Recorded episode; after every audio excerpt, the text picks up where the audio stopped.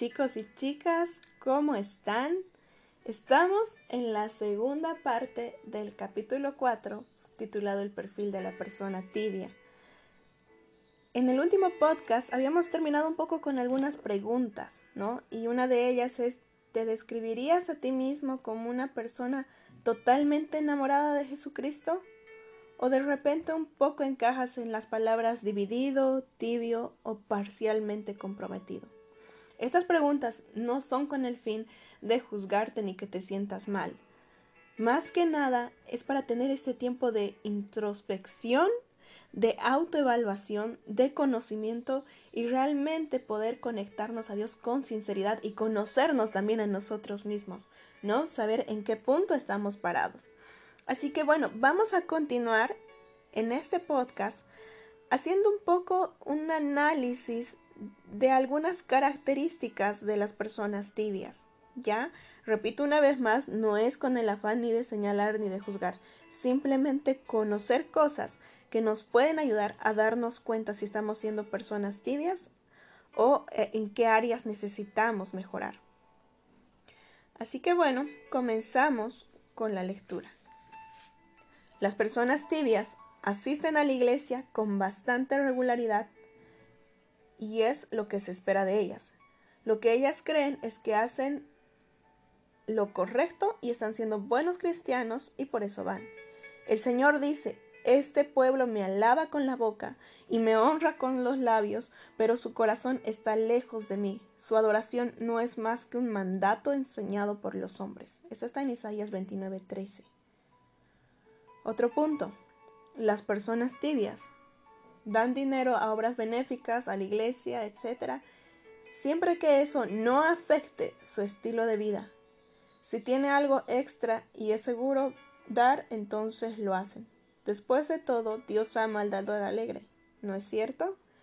Pero el rey David respondió a Ornán, esto no puede ser.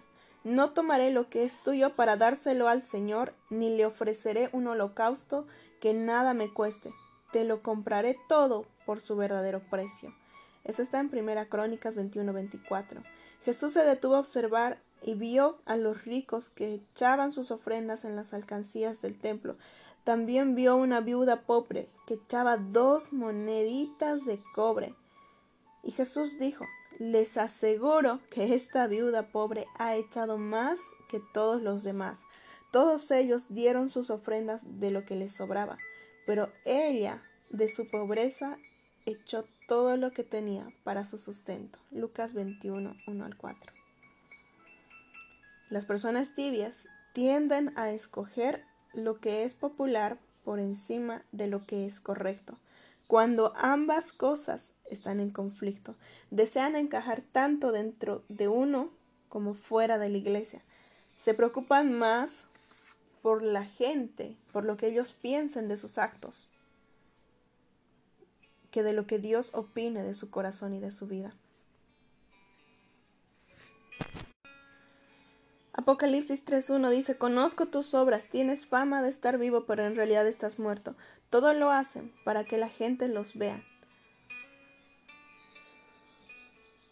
Las personas tibias realmente no quieren ser salvas de su pecado, solo quieren ser salvas del castigo de su pecado.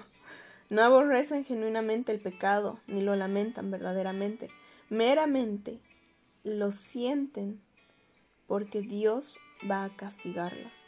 Las personas tibias no creen realmente que esta nueva vida que Jesús ofrece sea mejor que la vieja vida de pecado. En Juan 10:10 dice, yo he venido para que tengan vida y para que la tengan en abundancia. ¿Qué concluiremos? ¿Vamos a persistir en el pecado para que la gracia abunde? De ninguna manera. Nosotros que hemos muerto al pecado, ¿cómo podemos seguir viviendo en él? Eso está en Romanos 6, del 1 al 2. Las personas tibias son conmovidas por historias sobre personas que hacen cosas radicales para Cristo. Sin embargo, ellas no actúan. Suponen que tales actos son para cristianos extremos, entre comillas, pero no para cristianos promedio. Las personas tibias dominan el radical, lo que Jesús esperaba de todos sus seguidores. No se contenten solo con escuchar la palabra, pues así se engaña usted mismo. Llévenla a la práctica, dice Santiago 1.22. Las personas tibias rara vez comparten su fe con sus vecinos, compañeros de trabajo o amigos. No quieren ser rechazados ni tampoco quieren hacer sentir incómodo a la gente al hablar sobre sus asuntos privados como la relación con Dios. A cualquiera que me reconozca delante de los demás, yo también lo reconoceré delante de mi Padre. Pero cualquiera que me desconozca delante de los demás, yo también lo desconoceré delante de mi Padre, que está en el cielo, dice Mateo 10, del versículo 32 al 33.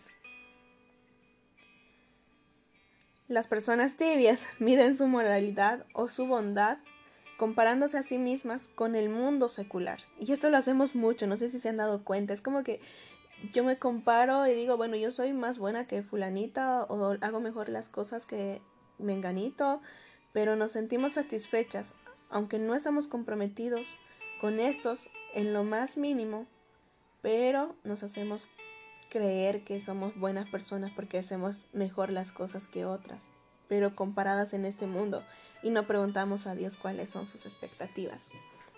Las personas tibias dicen que aman a Jesús y Él sin duda es parte de la vida de ellas, pero en realidad solo es una parte y no toda su vida. Le entregan una sección de su tiempo, un poco de su dinero, un poco de sus pensamientos, pero no permiten que Dios tenga el control de nuestra vida, sea la prioridad. Y aquí vamos a leer otro texto. Iban por el camino cuando alguien le dijo, te seguiré a donde quiera que vayas. Las zorras tienen madrigueras y las aves tienen nidos, le respondió Jesús, pero el Hijo del Hombre no tiene dónde recostar la cabeza. A otro le dijo, sígueme y el Señor le contestó, primero déjame ir a enterrar a mi padre. Y Jesús le dijo, deja que los muertos entierren a sus propios muertos, pero tú ve y proclama el reino de Dios. Otro afirmó, te seguiré Señor, pero primero déjame despedirme de mi familia. Jesús le respondió, nadie que mire atrás después de poner la mano en el arado es apto para el reino de Dios. Esto está en Lucas 9, 57 al 62. Haremos una pausa acá. Hemos visto algunas características de las personas tibias. Siendo sincera, me identifico con algunas de ellas. Nos cuesta darle el todo al Señor. Es como que le decimos, ok, Señor, esta parte te la doy hasta este punto, ¿no? En mis emociones, en mis sentimientos, en mis pensamientos, en lo que yo creo, en lo que yo digo, en lo que yo hago. Y dependiendo de la edad que tengamos o la condición en la que vivimos o el círculo que tenemos, es como que es más importante para nosotros el quedar bien delante de este círculo que quedar bien delante del Señor. Así que bueno, habiendo escuchado estas características, una vez más te animo a hacer un poco de reflexión, tomar un poco de apuntes y hablar con Dios y ver qué áreas el Señor te puede llamar a mejorar y salir de, ese, de esa zona de comodidad y entrar a un nivel más con el Señor. Nos despedimos acá. En el siguiente podcast iremos mencionando más características de aquellas personas que son tibias o aquellas características que nosotros mismos tenemos. Así que te mando un abrazo y muchísimas, muchísimas bendiciones.